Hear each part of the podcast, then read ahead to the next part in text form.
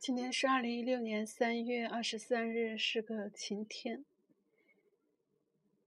刚才写了一篇文字，然后写的还是很零散，但是还是想读出来。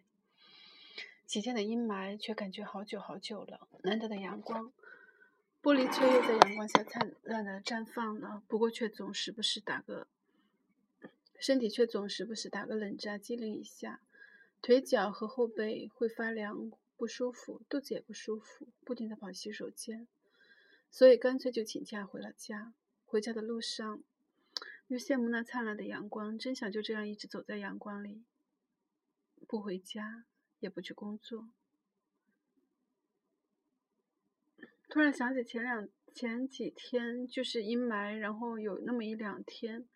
就是眼睛里看到的世界没有一点儿的生气，这时候也会有些许的害怕。因为不管心情多么的坏，一片，哪怕是一片掉落的枯叶，一棵小草，总还是能激起我对生命的热忱。在我看来，它们都是有生命和灵魂的。但是那几天，我居然感觉不到任何的心跳。就算是句一句题外话吧。现在已经好了。然后还是回了家，窗口的绿植在阳光下很灿烂，虽然它们都很平凡。但是总能让你感觉到蓬勃的生机，闪着光。很多时候，这些都给予自己很多的力量。每一次因为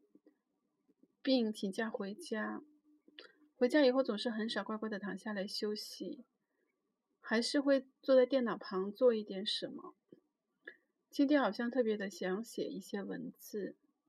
因为最近我每天都发很多的说说，然后会拍很多的照片。对遇到的事、遇到的人都会做各种的感想记录。发这些文字的时候，我可能已经也学会了克制，尽量的不要带着我个人的偏见和情绪，而只是做一种客观的呈现。我觉得只要有一个人看到这些东西，然后他觉得有意义，我做这件事情本身就会具有意义。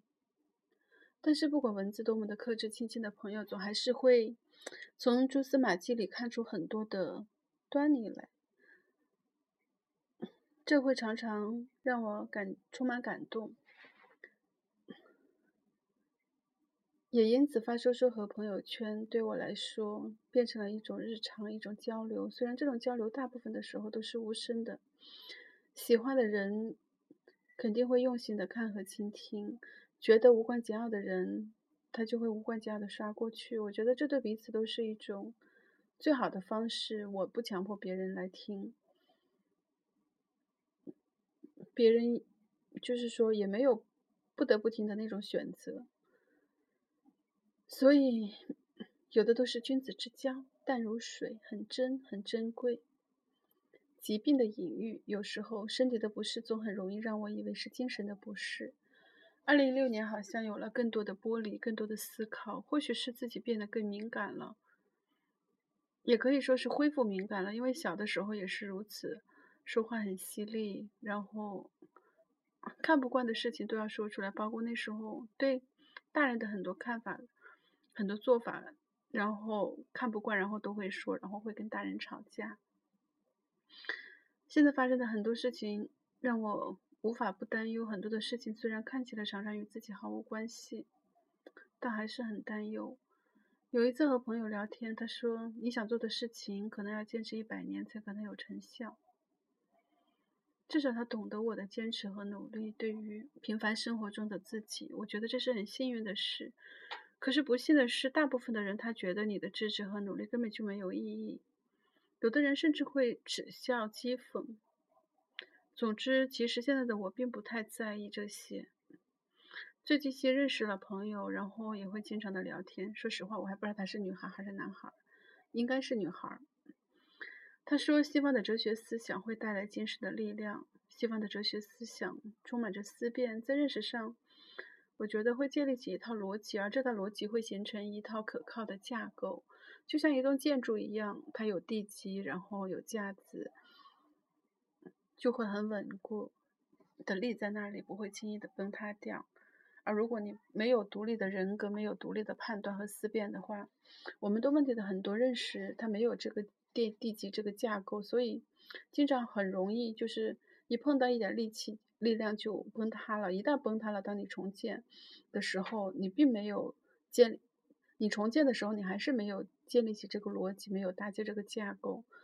然后很容易又会崩塌，所以这样很容易让人失去信心和信仰。我觉得现实中很多人就是做事情没有原则也好，可能就是在这种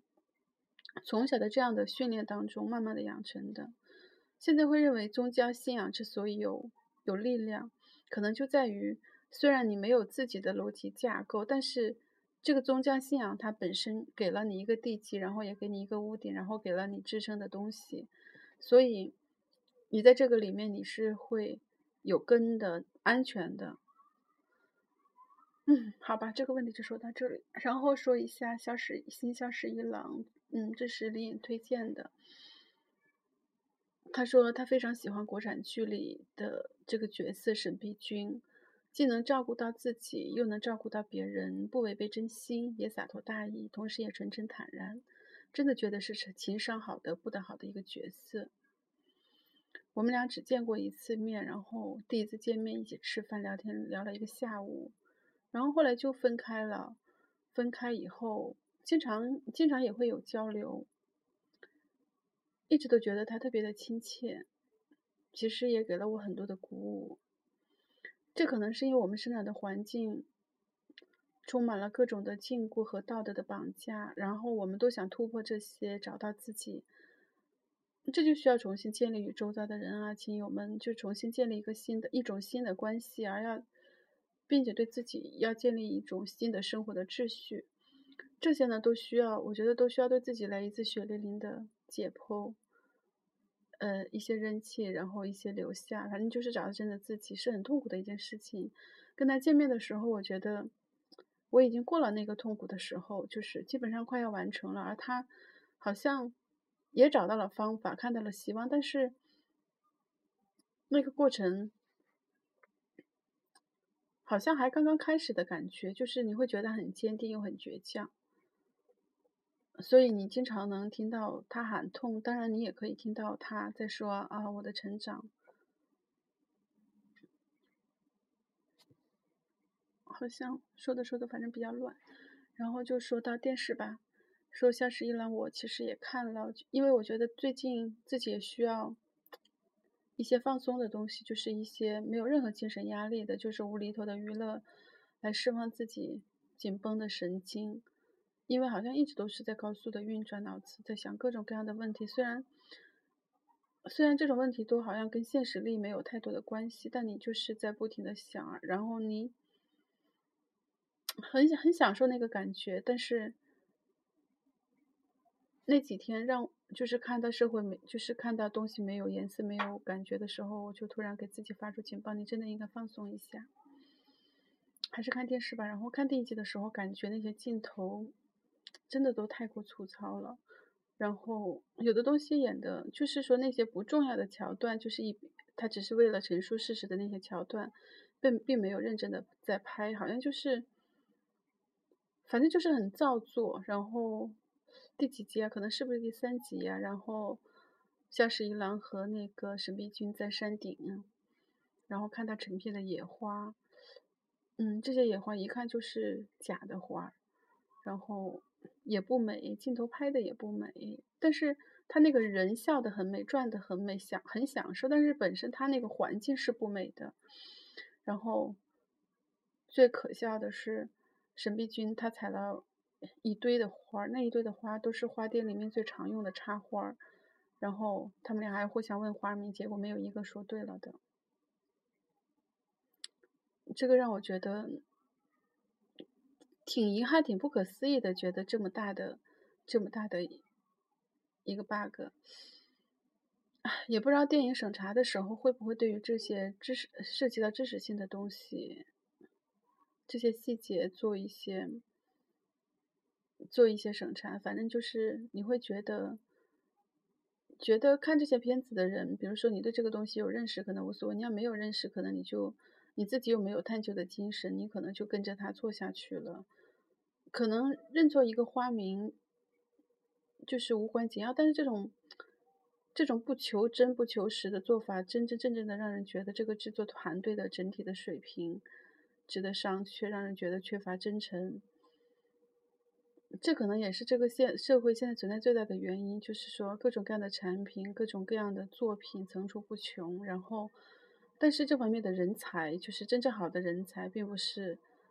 并不是太多，所以很多的产品都是粗制滥造的。对人物就不做过多的评价，因为我只看了很短的一部分，看的时候也很投入，因为我本身看的时候就像。年轻的时候看韩剧啊，看言情小说那种心情，就是完全让自己释放、沉浸在里面，做一下释放，就是让你不思考。哎，先说到这里吧，不知道说给李眼听他会是什么感受。这是读，然后人往往很难直面自己内心真实的，直面自己内心真实的感受。呃，如果我说我很痛苦，我很矛盾，我很无力，很多人就会去揣测，去揣测你。然后，我不知道为什么有的人那么喜欢揣测别人。我觉得自己可能也有过那个阶段嘛。然后，但是你你觉得那样是非常不健康，然后不好的。后来你就慢慢的，呃，通过学习呀，不能说克服嘛，就是说你认识到了，你自然而然就修正了。但是我觉得这种情绪就是每个人无时无刻都不在，都在经历的，就是只是很多人他并不真正的去了解他，看不见他，或者是通过其他方式去掩盖他了。比如说，你会特别的唠叨，然后你会有的时候你会发火，然后你也会有那种嫉慕、羡妒，然后羡慕、嫉妒，然后你因为你这种羡慕、嫉妒，然后你心里就有各种各样的纠葛，你会。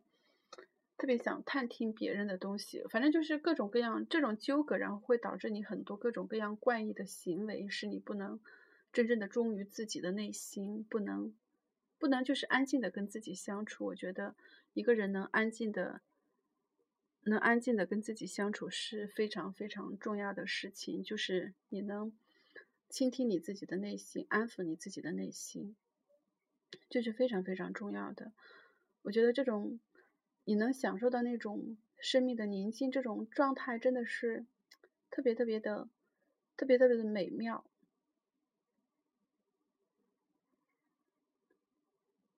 嗯，好像又变成说了，好吧。然后写了，反正写了很多，就是没有写到我本来要写的东西上面，因为在朋友圈里，最近因为疫苗的事情。各种充满正义的义愤填膺的各种的呼吁和转发，这种东西常常让我觉得特别的挫折。前两天看太多了，后来我还试图转了两篇知乎上的回答，然后我觉得还是比较客观的，好像也并没有人，并没有人去去读，然后大部分的人他并不试图真正的去了解，就是说真实发生了一些什么样的东西，然后。也不试图去理解为什么这些会发生，然后中间的内部的这个架构是怎么怎么来的，就是这个流程是怎么走的，然后以后怎么去避免，而只是就是说好像涉及到我了，我也有孩子，反正我不干，我就大声的喊，甚至有的人说喊打喊杀，真的是。但是反观一下我们自己，就是我们自己的生活中的很多行为，包括发广告，然后。我们也做一些产品的宣传，当然并不是都是假的，有的可能也真的是很好的，但是很少有负责任的那种，就是说我去这个东西是不是真的好，真的有这个价值。大大概大部分的目的都是，就是说我做微商，然后我可以挣到钱就 OK 了。然后至于它是有多少真实的成分，有多少是虚假的，他可能没有没有太去追究过，可能就是。导那个就是失效疫苗，就是没有冷藏的这些人，他们可能，他们认识上可能认为这个东西就无所谓，所以他才能这样做。他绝对不会说，哎，知道失效了会造成生命危险就这样做的。而这个东西在我们的生活中是生活和呃，不能说工作吧，就是这种在社会中，就是这种供供求关系当中是非常非常非常多的。就像你明明知道是假名牌，然后你还会买一样。这个是让我觉得特别痛心的事，就是回到老家的时候，哎，你看到那些叔叔，就是婶婶啊、伯母们，哎，每个人都穿着名牌，然后因为他们并不懂，所以他们也并不觉得什么。但是像我，我知道这是什么牌子，然后是一个假的穿在身上那种。感觉就怪怪的，所以，嗯，宁愿要就是真的无名无份的东西，也不想要这个虚假的东西。但是大部分人可能会觉得你这样很矫情，没有必要，因为社会就是这个样子。啊，总之怎么说呢？对于这些大声呼吁的朋友和亲人，我能说什么呢？他们真的没有什么恶意，而是满腔的热情。而且他们去发这个的时候，可能也没有过多的思考，就是。我发了这个会造成什么样的影响？然后是不，也有人他们就这样喊，就是他们本身就试图去造成这样一种氛围，这样一种压力。但是这种氛围、这种压力并不能真正的解决问题，而这是一种，这种暴力只会，就是这种也是一种情绪暴力。这种暴力只会，就是让你感觉到巨大压力以后，他可能也没有你感觉到巨大压力以后，可能一般人也很难冷静的下来。耐心的去解决问题，就是说，哎，我先化解你的这种暴力，然后我我先应付你了事。这个从前两天那个政府部门的那些网站上的那些公告就能看得出来，你真的一看还是充满了行政命令式的，就是说你你，比如说说你公布的名单，你自己要主动来投案啊，要不我就要依法追究你啊。他并没有说我要负到这个责任，我要去教育你们，我要自己去主动的查。他是告知通知你们，你们自己来啊！你们不来的话，你们就死了。哦，真的让人非常的不舒服。但是这个东西不是一天两天造成的，就像我并没有觉得共产党特别好，也没有觉得，嗯，说共产党特别的，不是说共产党特别的恶，而是我觉得共产党里他也是一帮人，而这帮人是哪里来的？他就是从普通民众中去的。不过有的人越爬越高。但是你们的思想行为教育在一定程度上，真的是好像是一样的，就是一点一点这样演变过来的，贪小便宜呀，然后为自己谋利呀，就是，哎，总之不知道怎么说，就是就像有一天我读了一篇，就是说你应该对你的孩子说。应该是余光中的一篇文章嘛，就是告诉你的孩子要正直什么的。然后当时，嗯，听的长辈就说了一句话，他说，在我们现在的教育中，你这种就是这种理念就是不对的，这就是很要命的一个事情，就是真善的东西，他告诉你这是不对的，因为他不能为你谋取利益。哦，真的是很悲哀。也很庆幸有很多人就是觉醒，然后他们会去改变。好了，好像说着说着又乱了，再说别的吧。就说想起有的时候就是，呃，他们会发一些信息，然后就说今天是什么什么样的日子啊？如果收到多少多少的红包，就证明证明什么什么；如果收到多少，就证明什么。好像就是大概意思就是说，如果收到红包，就证明你你在乎我。很多时候我都会觉得，哎，真是不可理喻。不能说他们不好，而是就就说这个每个人期待就是期待被人关爱，这是很正常的一种心理。但是，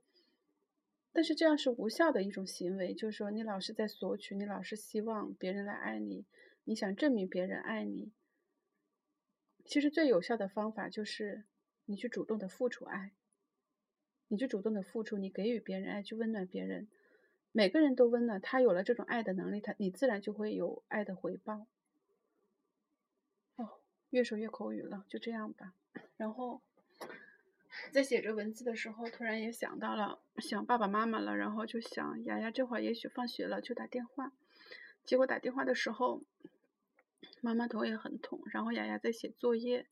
写作业呢好像写着乱了，又不会。然后妈妈又不认识拼音，所以丫丫就发火了，在那撒娇发火。妈妈心情并不好，所以，哎，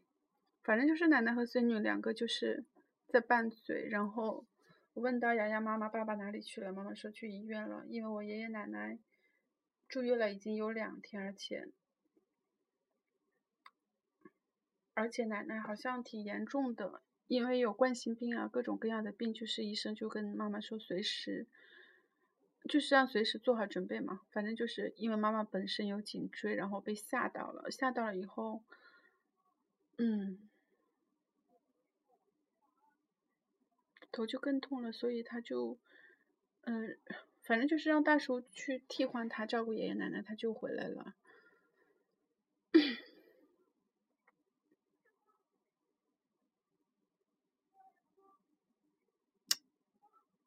呃。还是念刚才写的文字吧，这样说这真的很乱了。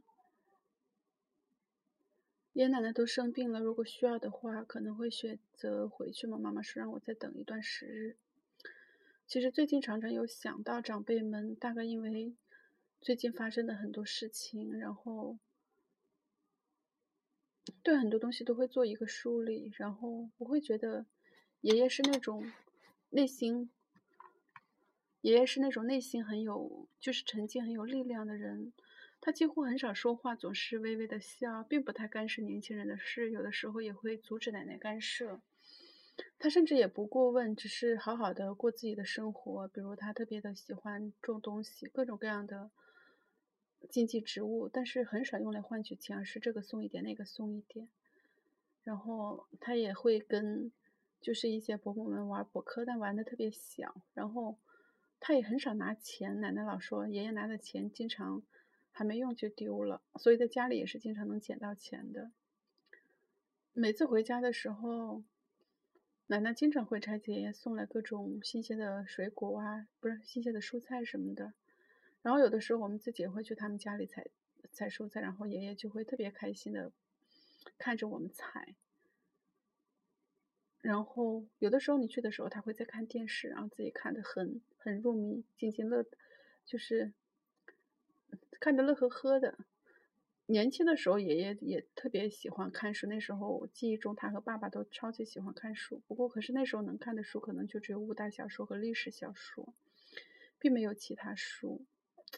我有的时候也在想，现在那时候的书虫小叔叔现在还看书吗？不知道。然后叔叔小时候可能看名著比较多，那时候我看的国外的那些世界名著，都是来自于小叔叔。记忆影响最深的可能还是《呼啸山庄》吧，因为女主角的爱情的选择，可能让我在这一件事情上一直是忠于自己的，就是不会为现实妥协的。后来小叔叔外出打工。还是回来会经常送我们书。其实我我我很想写送我书，因为反正送过来的书好像大部分是我看，可能因为姐姐和弟弟并不是很喜欢，他不太热衷吧。然后奶奶说到奶奶最近几年，